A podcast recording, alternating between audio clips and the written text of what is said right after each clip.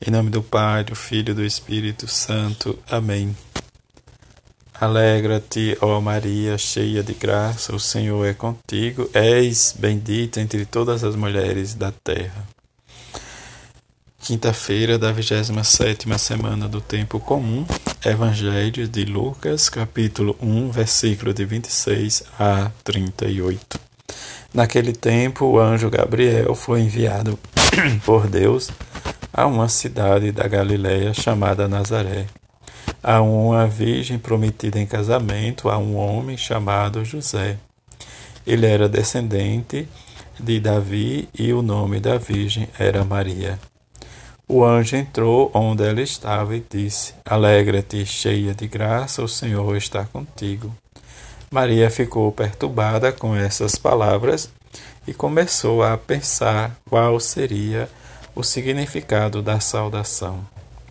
O anjo então disse-lhe: Não tenhas medo, Maria, porque encontrastes graça diante de Deus.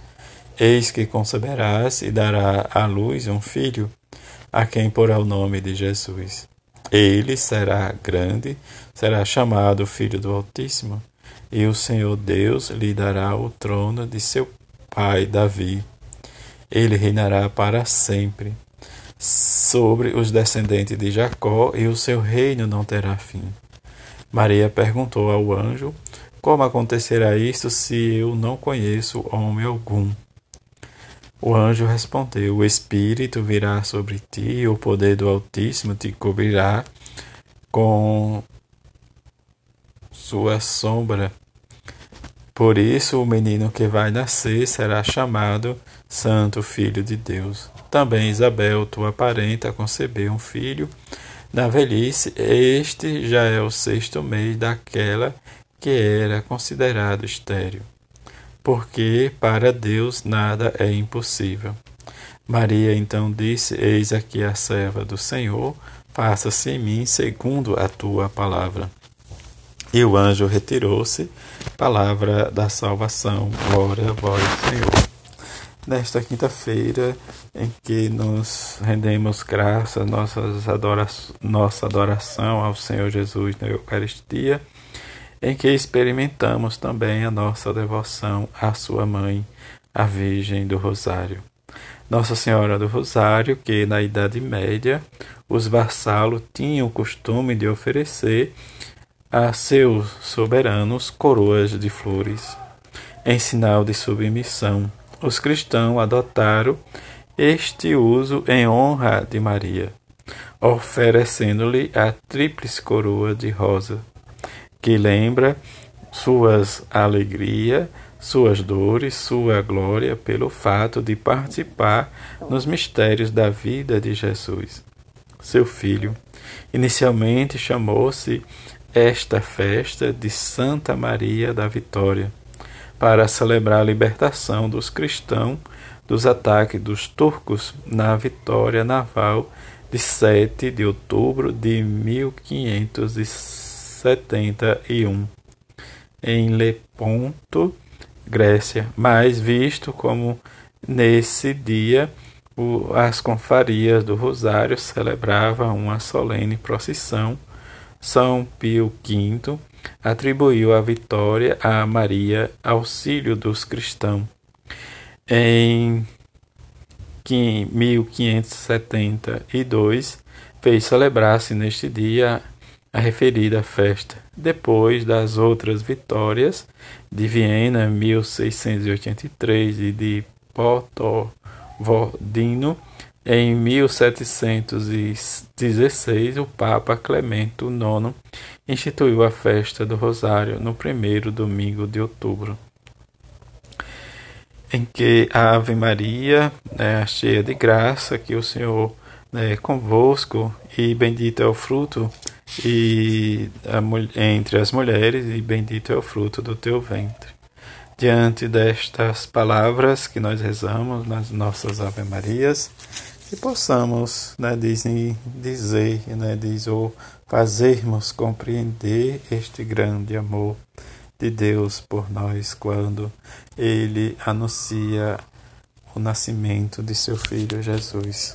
Diante das, da nossa fé, da nossa devoção, precisamos sempre estar atento, como o Evangelho nos diz, e difundir esta devoção né, desde o Santo Texto, do Santo Rosário, para experimentar este grande amor que ela tem por nós como filhos ou como coisas valiosas, né, como nós rezamos na consagração.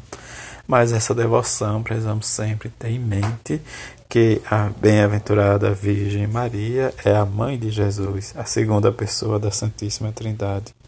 E nesta fé, nesta memória que nesse dá também de esta grande intercessão dela pelas suas batalhas, como nós ouvimos no comentário, em que se institui, diz esta experiência nossa de como devotos. A nossa devoção seja sempre como ela está atenta à palavra de seu filho, à ordem de seu filho, que nós também possamos estar atentos às ordens de Jesus para experimentar sempre esse grande ensinamento, para também experimentar como ela experimentou no anúncio, e se faça-se em mim segundo a tua palavra.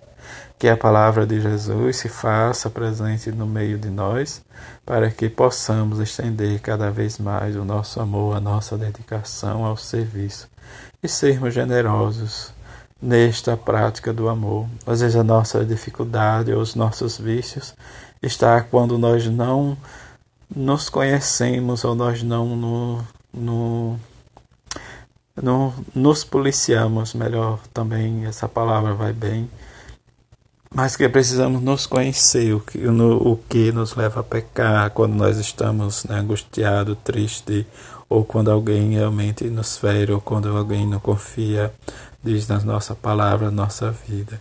Nesse sentido, a bem-aventurada Virgem Maria confiou na palavra do anjo.